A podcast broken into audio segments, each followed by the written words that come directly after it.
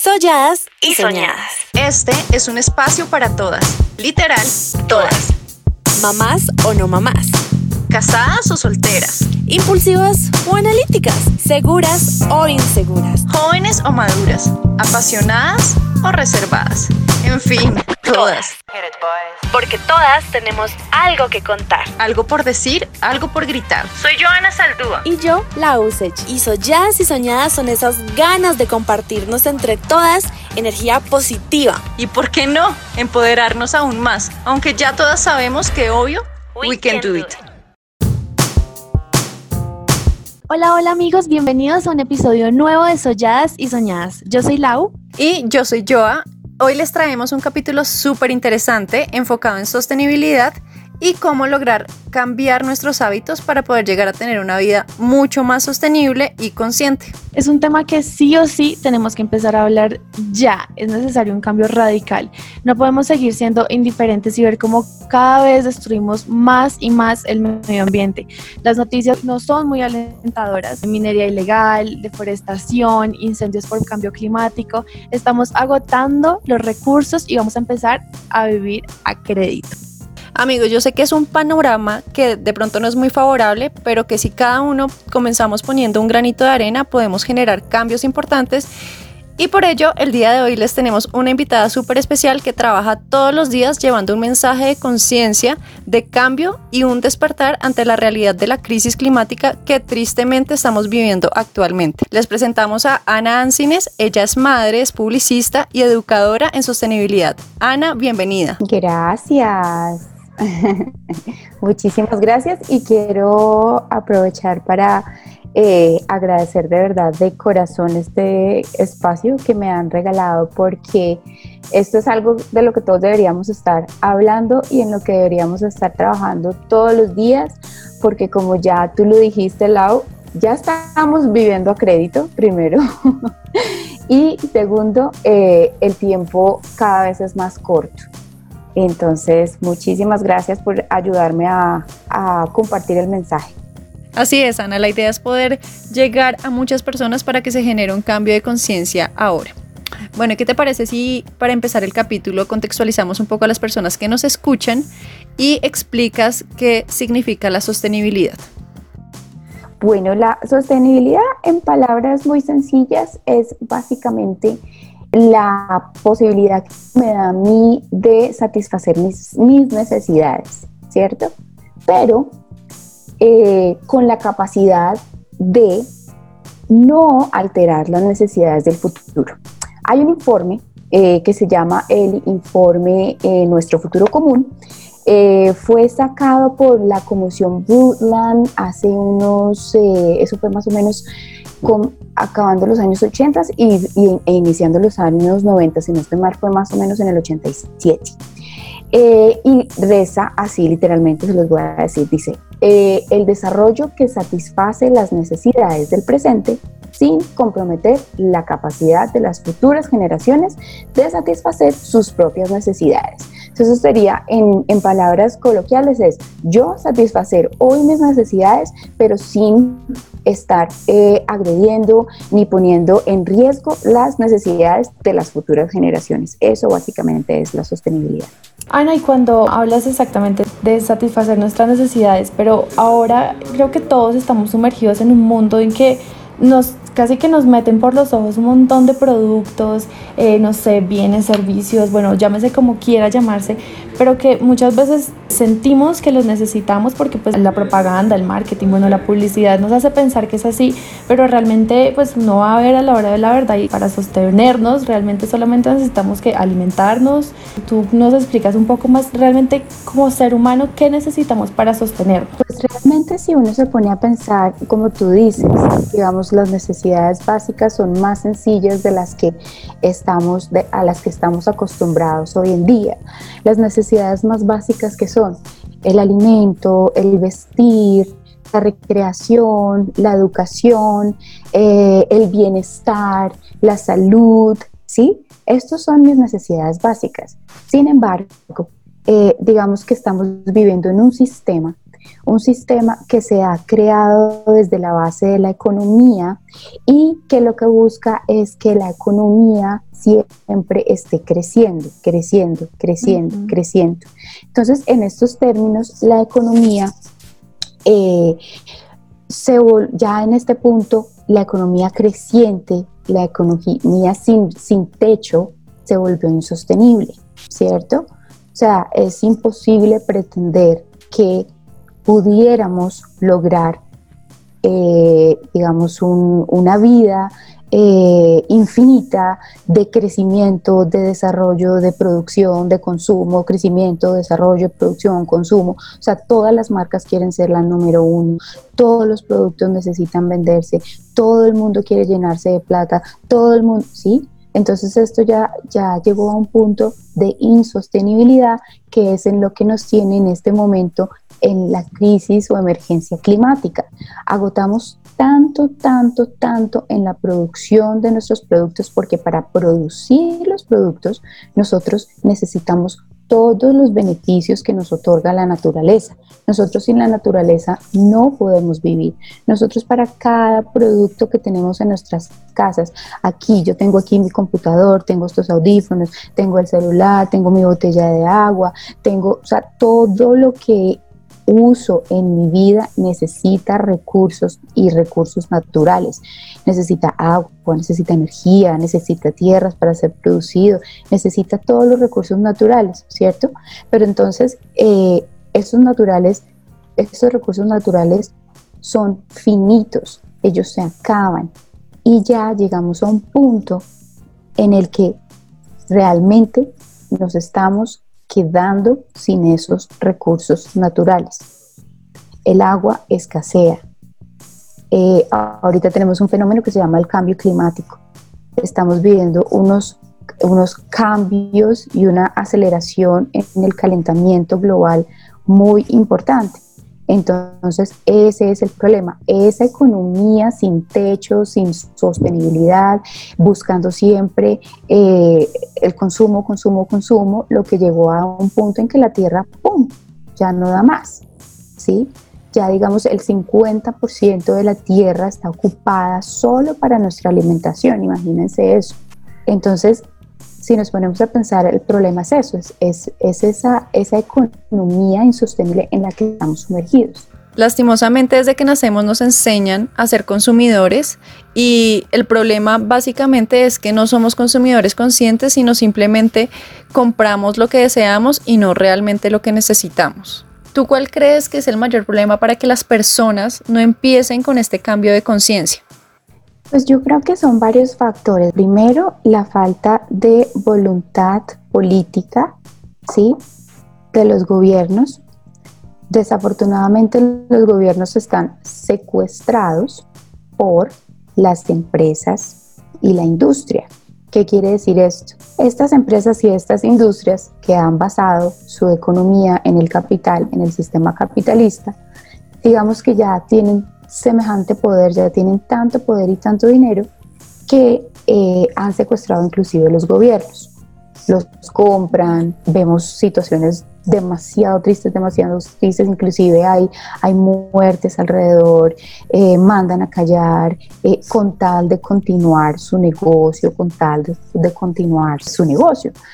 Entonces, digamos que la falta de voluntad política es uno de los factores más importantes eh, con respecto a este tema. Obviamente, esto comenzó hace 200 años, en 1750 más o menos, eh, con la era industrial, ¿cierto? Entonces ahí el, el ser humano comenzó eh, a su primera máquina, la máquina de vapor, ¿sí? Y empezó, pues siguió la locomotora, empezó a hacer todas sus creaciones que son muy innovadoras. El ser humano es un, es un ser muy creativo, es muy innovador, ¿sí? O sea, el ser humano tiene unas cosas muy hermosas. Sin embargo, también está la parte negativa. Entonces ahí se empezaron a crear un montón de cosas. Una de estas es, por ejemplo, la quema de combustibles fósiles, ¿sí? Pero entonces eh, todo esto nos llevó a este punto tan crítico en el que estamos hoy. Esto tiene una historia muy larga de más de 200 años. Entonces tenemos que conocer esa historia para realmente entender eh, hasta qué punto hemos llegado y cómo fue que llegamos acá.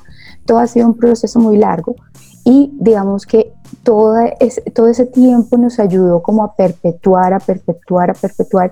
Y yo siento, esto ya es una visión muy personal mía, que ya, digamos, el sistema está como tan arraigado sobre esa manera en que se, se construyó desde el principio, que es demasiado difícil como de construirlo. Si me entiendes, yo, yo a veces me pongo a pensar, oiga, ¿qué tal si es que yo fuera la dueña de, por ejemplo, demos un ejemplo de una marca como Nestlé.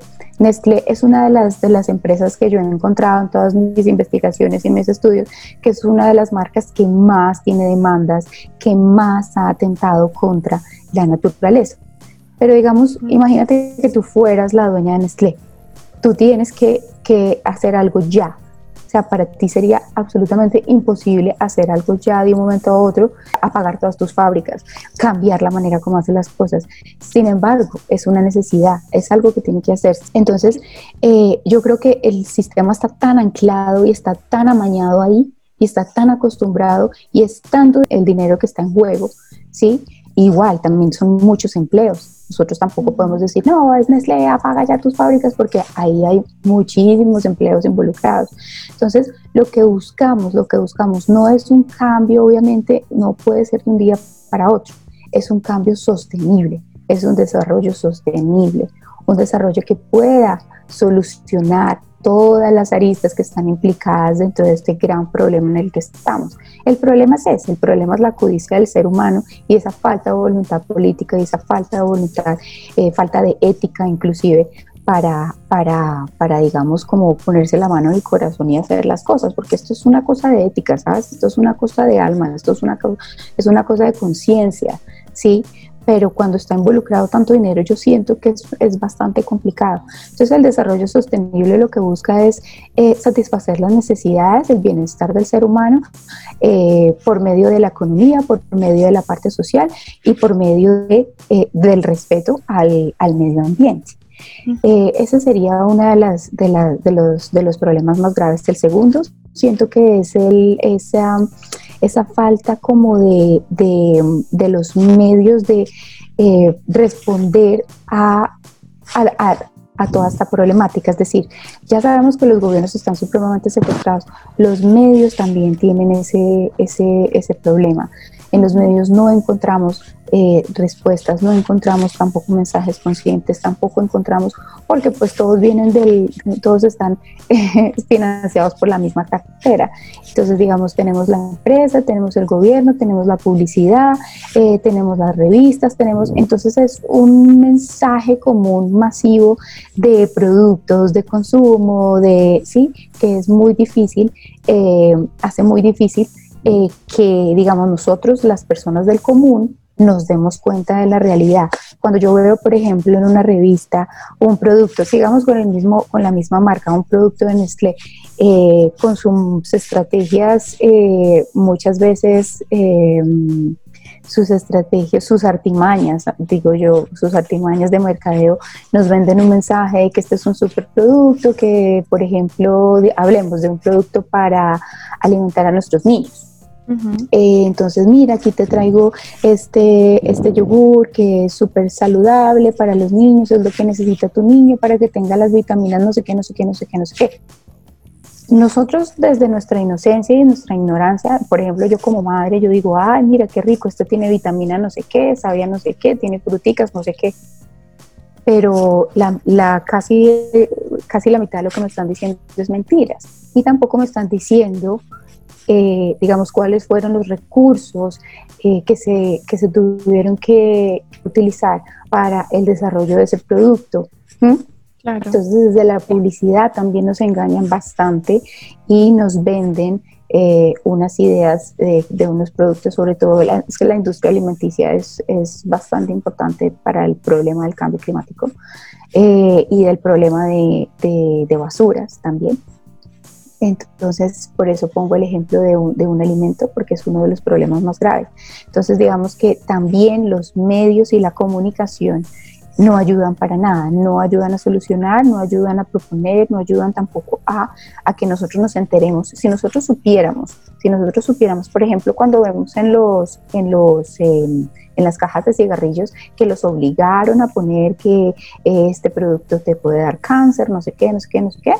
Si nosotros supiéramos todo lo que se perdió, todo lo que se eh, todo lo que todo el agua que se utilizó, toda la tierra que se utilizó, todos los gases de efecto invernadero que se tuvieron que echar a la atmósfera, bueno, todo ese montón de, de, de, de procesos industriales que se generan para hacer ese producto, de pronto uno sería un poquito más consciente y uno diría, uy, no, espere un momento, o sea, no, no voy a comprar este yogur porque, porque mira todo lo que hace, mira todo lo que ha generado, ¿sí? Entonces ese es, uno, ese es otro de los problemas. Otro de los problemas, eh, creería yo, es eh, la falta de educación, sobre todo, por ejemplo, en, los, en las entidades educativas. Eh, hablo de colegios, inclusive jardines, jardines, colegios, universidades. no se habla, no se habla del cambio climático, no se habla de los problemas, no se habla, o sea, la comunidad, eh, la sociedad no se ha tomado esto en serio. Esto, la comunidad científica ya lleva más o menos unos 40, 50 años alertando, alentando en, sus informes eh, y cada vez más desalentadores, pero, pero digamos que yo no sé si es que no les importa, yo creo que sí les importa, los estoy hablando de los responsables, sí les importa, sí conocen el problema, sin embargo, hacen caso omiso. Mm, es precisamente por eso que te digo, porque son tantas las cosas implicadas y es tanto el dinero implicado que eso hace muy complicado el, el, eh, que sea, que sea una transformación diligente. También está el tema de los negacionistas. Por ejemplo, podemos ver a eh, un gobierno como el actual en Estados Unidos en cabeza del presidente Trump. El hombre es un absoluto negacionista, se retiró del Acuerdo de París, no quiere, eh, el tipo no se burla, eh, o sea, dice unas cosas que uno, que uno de verdad no, no entiende, de verdad no entiende ciertos seres con tanto poder, cómo no cómo no utilizan ese poder, digamos, para, para un futuro y un bien común. Ese también es otro problema.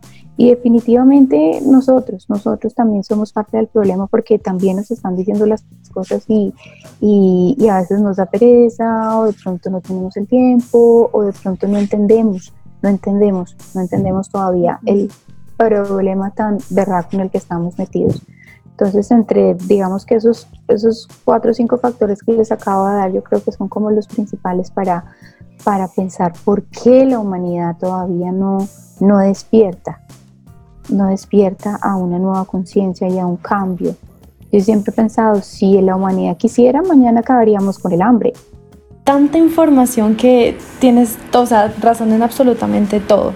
Yo siento que acá la humanidad tendría que desaprender lo que hemos aprendido a, través de todos estos años, todos estos años que, pues tú muy bien lo has dicho, todos los avances que ha tenido el ser humano a nivel industrial, a nivel, bueno, político, todo, y tendríamos que desaprender todo, todo eso que hemos aprendido, pues no siendo conscientes de pues que realmente es la tierra que la que nos está dando todos los recursos. Es demasiada información y, y yo tomo aquí lo, también lo que me quedó pues sonando de, de lo que dijiste y es en cuanto a la educación, porque a mí realmente me sorprende cómo conceptos básicos del reciclaje no se enseñan, o sea, de pronto se enseñan pero de forma muy superficial. En todos los colegios sí están las tres basuritas de los tres diferentes colores, pero pues nunca nadie una sensibilización de por qué hay que hacer esto, por qué hay que reciclar, los términos pues que siento que yo por ejemplo te escribí a ti porque yo empecé a, ver que pues tú hablabas mucho del compostaje.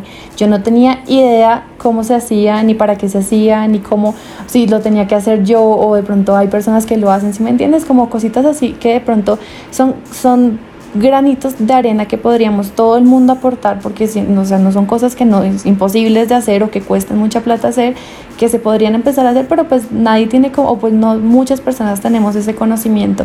Eh, términos como eso reciclar compostar desechar aprovechar muchas cosas y darle como una segunda vida útil a cosas que de pronto desechamos porque sentimos que ya no funcionan, pero pues sí funcionan y se pueden aprovechar tal vez no de la forma en la que lo estábamos haciendo, pero pues darle como la vuelta y buscar cómo aprovechar al máximo ese recurso que ya ya se gastaron quién sabe cuántos millones de recursos para fabricar esas cosas que estamos desechando y botando a la basura. Oigan, démosle una nueva oportunidad, miremos a ver qué, qué se puede volver a hacer o cómo aprovechamos eh, el reciclaje para, pues no sé, para un bien, para, no sé, de verdad a mí esto me, me saca del lugar porque me da rabia es eso, como que está pasando frente a nosotros muchas cosas, estamos de verdad acabando nuestro mundo, nuestra tierra, porque es la única que tenemos y como que no somos conscientes y me incluyo totalmente ahí porque pues yo la verdad no hago nada en este momento para pues para que cambie eso. Sí, es duro, es duro, sin embargo eh, no se puede perder la esperanza, o sea es que no tenemos chance, por lo menos que si le llega a uno el día de la muerte, que sea que uno la luchó hasta el final. Sí, total. sí, nada, así tal cual. ¿Cuál crees que es el primer paso para que comencemos con el cambio en casa? Estudiar, aprender, conocer, realmente entender la historia de la crisis climática. Es supremamente importante. Si uno no conoce la historia, está condenada a repetirla, como dicen por ahí. Entonces, si nosotros no entendemos el por qué de cómo llegamos hasta acá, a este punto, no vamos a hacer como ese clic y eh, va a ser mucho más difícil adentrarnos en los conceptos y vivir ese día a día, eh, en, digamos, basados, basando todas nuestras decisiones eh, en la sostenibilidad. Entonces, lo que yo, digamos, lo que yo estoy trabajando en este momento es como en la creación de, de, de, todo ese, de ese contenido. Yo estoy ahorita trabajando como un tipo de club de sostenibilidad o talleres de sostenibilidad, porque yo siento que si uno no conoce la teoría y la base y la historia, va a ser muy difícil entender y se va a quedar uno en el discurso de, ah, yo ya tengo mi botellita de agua de, de, vidrio, entonces yo ya, yo ya, eso son cosas que, que realmente pues obvio sí hacen, pero, pero no. o sea, quedarnos ahí, no, eso no, eso realmente no va a significar nada. O cuando, ah, yo tengo mi bolsita para hacer el mercado, chévere, pero no, no, no es por ahí. O sea, hay que ir más, más profundo. Entonces, eso, eso, digamos, es como mi mayor propósito, el tema de la educación para la sostenibilidad. Entonces, ahí entiendes mucho eh, lo que te digo, la historia, por qué el cambio climático, qué es lo que está pasando. Y es muy bello porque a partir de ahí, por ejemplo, en mi experiencia, yo cuando empecé a estudiar estos temas, a mí se me abrió el cerebro, yo soy publicista y pues nosotros en, en, la carrera de publicidad realmente pues lo que vemos son, son cosas pues interesantes para hacer una campaña de publicidad y todo, y divertido y todo. Pero, pero realmente lo importante lo comencé yo a entender cuando me empecé a, a, entrar en este tema del medio ambiente, de la naturaleza, de la sostenibilidad y del cuidado, la lucha y la protección por los recursos y por, por el futuro. Eh, entonces, pues yo creo que es eso. Lo primero que tenemos que hacer es, es, es, es entender, es entender de qué me están hablando, qué, qué, qué, qué es eso de cambio climático, qué es eso de, de, de, de, compostaje, qué es eso de, o sea, es entender todo eso. Yo vivo en Chía, Cundinamarca, muy cerca de Bogotá, para los que nos escuchan que no son de Colombia. Eh, y acá apenas inició la cuarentena, bueno, hubo un temblor, bueno, no, no tiene nada que ver una cosa con la otra, pero pues a raíz de un temblor eh, se rompió como un tubo madre del que lleva como todo el agua a todo, a todo el pueblo, a todo, a todo el municipio. Entonces, eh, para los primeros días de la cuarentena, nos quedamos sin agua como cinco o seis días, después volvía, después volvían y la quitaban, bueno, en fin, fue, fue súper terrible. Y pues es, eso a mí me hizo pensar en que, pues bueno, listo, estamos así por un problema externo, pero ¿qué pasa cuando en realidad ya no tengamos agua? O sea, cuando sea cierto que nos toque esperar al carro tanque si viene o no viene, aquí pues pasaba todos los días, pero pues, ¿y qué tal que ya no empieza a pasar todos los días? ¿Qué tal que realmente nos quedemos sin agua y, y ya toque esperar, no sé, un mes en que pase el carro tanque y eso si llega o si no llega? Fue algo que me pasó a mí que me hizo como tomar conciencia eh, y sé que a muchos de mis amigos, personas conocidas también les pasó lo mismo porque pues es algo que te pone a pensar. No sé Ana si tú coincidas conmigo que de pronto o lo que nos hace falta como a todos en general es ver, así sea por unos días, ojalá no fuera para siempre, como qué pasaría cuando ya todo esto se acabe. Ahí las personas realmente van a decir como, wow, o sea, esto es real. Lo que pasa es que, ¿sabes qué? Eso ya está pasando. Eso ya está pasando, sino que es que como más del 80% de la, de la población eh, vive en las urbes y en las ciudades, en las ciudades de cierta manera tenemos garantizadas nuestras necesidades básicas, pero en los territorios en los, y en, los, en, las, eh, en la parte rural, eh, esas es, es, donde más se evidencia el cambio climático, la falta de agua, la escasez, el calentamiento global, todo esto es en las, en las partes rurales. Y pues sabemos qué es lo que pasa en las partes rurales, sobre todo en países latinoamericanos donde, eh, por ejemplo, el Estado es casi ausente, entonces digamos que eh, en las ciudades casi no nos enteramos de lo que está pasando. Claro, y ahí entra lo que tú dices de los medios que también como que ayudan a, no compartir ese mensaje, como a no alarmarnos a todos y como que no pasara nada. Exactamente. Exactamente, por ejemplo, lo que es, digamos, gracias, yo a veces tengo mis, mis encuentros con el tema de las redes sociales, pero eh, el tema de las, redes, de las redes sociales nos ha ayudado mucho a eh, también conocer muchas verdades. El periodismo libre nos ha ayudado muchísimo, muchísimo a enterarnos de muchas cosas.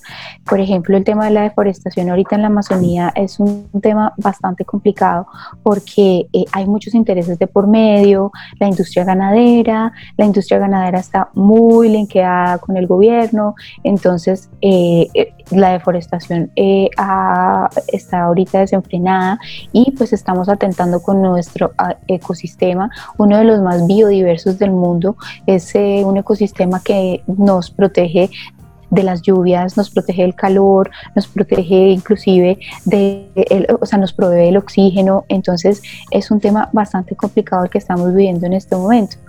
Eh, y lo que tú dices de los medios es, es perfectamente, es, es, el perfecto ejemplo de, de este sistema qué tan, eh, pues no quisiera decir esta palabra, pero la voy a decir, qué tan podrido está. Entonces, eh, los seres humanos solo tenemos que hacer una cosa, una, y es cambiarlo todo, todo tiene que cambiar. Es verdad, Ana, el cambio comienza en cada uno de nosotros.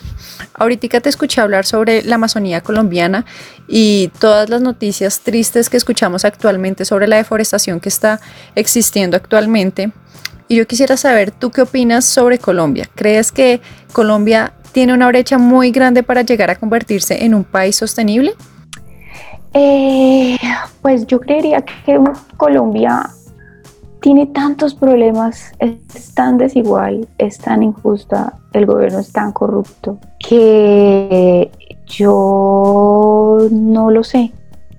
Yo no sé, digamos, yo sí sé que hay mucho trabajo de por medio, si hay, sí, se está haciendo un trabajo bonito, digamos que las personas que, que trabajamos en este tema lo hacemos de verdad de corazón, sin embargo, el tema está complicado. Por ejemplo, la deforestación ahorita es un tema bastante complicado porque nosotros tenemos unos problemas muy particulares el problema de Colombia, el narcotráfico y la, la, apropiación de la tierra, por ejemplo, eh, es un tema que nos tiene, pues mejor dicho, al rojo, esta pérdida de suelos, eh, el uso de la ganadería, el uso de los suelos en la ganadería.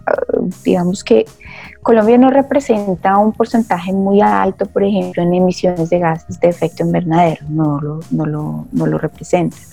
Nosotros los países más, más eh, digamos, del tercer mundo, por decirlo de alguna manera, no representamos una gran parte en la torta de los gases de efecto invernadero, por ejemplo, por decirles algo.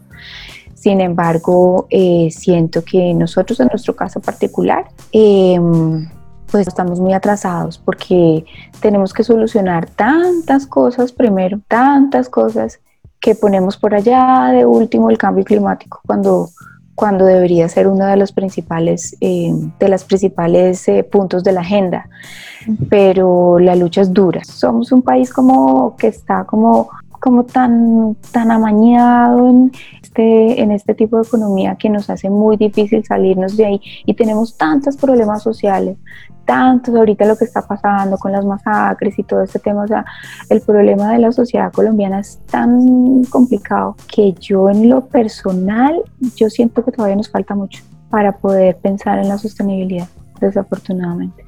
¿Qué dinámicas podríamos aplicar en nuestros hogares pues, para empezar a ser más sostenibles? O sea, como puntualmente hacer un checklist de lo que podríamos día a día empezar a cambiar. Sí, hay unos puntos muy importantes. Primero la alimentación, eso es un punto muy importante. Otro punto muy importante es el manejo de los residuos y de la basura. Ese es un punto supremamente importante. Otro es el consumo de energía y de agua. Ese es otro punto muy importante. Y otro punto muy importante diría yo que es como la recreación y ahí yo incluiría eh, mis gustos, eh, a donde yo decido salir de paseo, lo que yo decido comprarme, la ropa que me gusta, ¿sí? como mis hobbies, ahí yo metería todo eso. Estos cuatro puntos son supremamente importantes. Entonces en la alimentación lo que tenemos que buscar es em, aprender a tener una alimentación sostenible y que se base en alimentación sostenible eh, es básicamente consumir alimentos que tengan unas huellas bajas en carbono para ayudar a reducir mi huella ecológica. Eh, en la parte de la recreación, entonces yo replantear y revisar cuáles son mis gustos, qué es lo que a mí me gusta, qué es lo que a mí me soya en la vida y pensar, hacerme las, las preguntas correctas. ¿Esto es sostenible? ¿Estoy usando eh, más de lo que debería? ¿Esta marca que, yo, que a mí me gusta comprar cómo hace sus procesos. Hay marcas que, que, ya tienen producción agroecológica, que tienen producción eh, respetuosa en la parte textil, también ya hay muchas marcas que lo están haciendo. Entonces es preguntarme si esa marca lo está haciendo y si no, cambiarla por una que sí. Eh, en la parte del consumo de energía y de consumo de agua, cómo estoy yo utilizando el agua en mi casa, cómo la estoy yo optimizando el consumo de energía, cómo estoy yo utilizando igualmente la energía en mi casa, en qué me estoy movilizando. La parte de la movilización y el transporte es supremamente importante dentro de los cambios que tenemos que hacer para convertirnos en una vida sostenible. Y por último, la parte de los del manejo de, y la separación de, las, de los residuos y las basuras, conocer cómo es todo el proceso, no es un proceso muy difícil, tampoco es un proceso fácil, digamos que es algo que uno sí tiene que sentarse a casi que estudiarlo, pero, pero eso es algo importantísimo, el, el, manejo de los residuos eh, es importantísimo porque, eh, por ejemplo, en el caso particular Bogotá, eh, el relleno de Doña Juana ya no da abasto. Casi el 65% de lo que botamos en nuestra basura lo estamos botando mal, no debería ir en la basura. Tiene otros procesos más circulares, más eh, sostenibles para evitar que vayan al relleno de Doña Juana. Entonces, digamos que esos, esos punticos serían como los básicos, los básicos para nuestra transformación radical y urgente. ¿Cuál crees que es el rol que tienen los padres actualmente para que el planeta llegue a ser más sostenible? El rol, el rol está en la educación. En la educación, como decíamos ahorita, primero en mi personal, porque yo con mi ejemplo es que voy a lograr que mi familia también pueda eh, aprender de sostenibilidad. Entonces nuestro papel como padres, primero es educarnos a nosotros y eh, con esa educación eh, poder educar a nuestros hijos. Por ejemplo, yo aquí en mi casa ya tengo planeado, em, mi hijo tiene tres años, entonces ya él está en la edad de que ya reconoce que es un cartón, que es un papel, que es el vidrio, que es el... Sí, entonces yo ya puedo jugar con él y enseñarle cuáles son los elementos, cuáles son las materias, las, materias primas, pues, y cómo separarlas, por ejemplo. Eso, eso, por ejemplo, es un proyecto que yo tengo aquí en la casa. Entonces, si vemos, eh, podemos hacerlo con ellos desde chiquitos. O, por ejemplo, cuando estás en el parque con tu hijo, eh, si estás al lado de un árbol, cuéntale cuéntale que el árbol es la, casa, la casita de los pío pío, de gusanos, de hormigas, eh, que el árbol, gracias al árbol eh, tenemos sombra que nos protege del sol, que el aire, el aire es puro gracias al árbol. Entonces es como meterlo a él como en su lenguaje, meterlo y eh, meterle toda esa educación eh, de, de, sostenibilidad del medio ambiente y de amor por la naturaleza. La verdad es que esa fue una de las razones por las que con Laude decidimos hacer este programa, porque queremos poder llegar a muchas personas para que tengan el conocimiento y no haya excusa de no hacer las cosas. Queremos pues generar eh, ese cambio en las personas y que todos empecemos a ser mucho más conscientes. De verdad, mil gracias por haber aceptado nuestra invitación y por habernos compartido todos tus conocimientos y toda tu experiencia frente a este tema. Estamos súper felices de poder encontrarnos en el camino mujeres como tú que luchan día a día generando este cambio de conciencia en las personas, eh, pues sobre la situación que tristemente vive el mundo actualmente. Entonces, nuevamente, mil gracias por haber aceptado nuestra invitación. No, gracias a ustedes, gracias a ustedes y ojalá este capítulo lo escuche todo el mundo. Sí, Ana, pues yo creo que coincidimos un poco en todas que, pues sí, exacto, que lo escuchen muchas personas, pero también sean muchas las personas que al día siguiente digan, listo, vengan, ¿qué es lo que toca hacer para generar un cambio, para ser, eh, no sé, agentes de cambio, para realmente ayudar al medio ambiente, pues a que esto no sea tan crítico y pues poco a poco todos poniendo nuestro granito de arena, siento que sí se puede hacer la diferencia y sí se puede, lo que tú dices, no perder la fe nunca, porque pues si la perdemos creo que no estamos en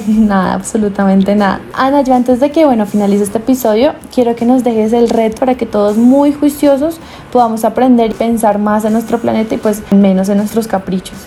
Entonces, a ver, mujeres, esta semana las voy a retar entonces a un tema, lo que comúnmente se llama como reciclaje. Nosotros realmente no estamos reciclando, ese término está mal utilizado. Lo que nosotros debemos hacer en nuestra casa es separar.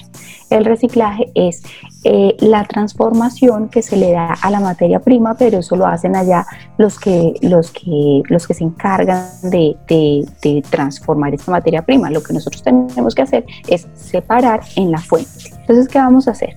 Eh, vamos a, vamos a separar la materia eh, prima, ¿cierto? La materia prima, vamos a separar la, materia prima que puede ser reciclable, vamos a separar la materia orgánica que puede ser, eh, que puede ser convertida en abono y vamos a, dejar los desechos eh, por el otro lado.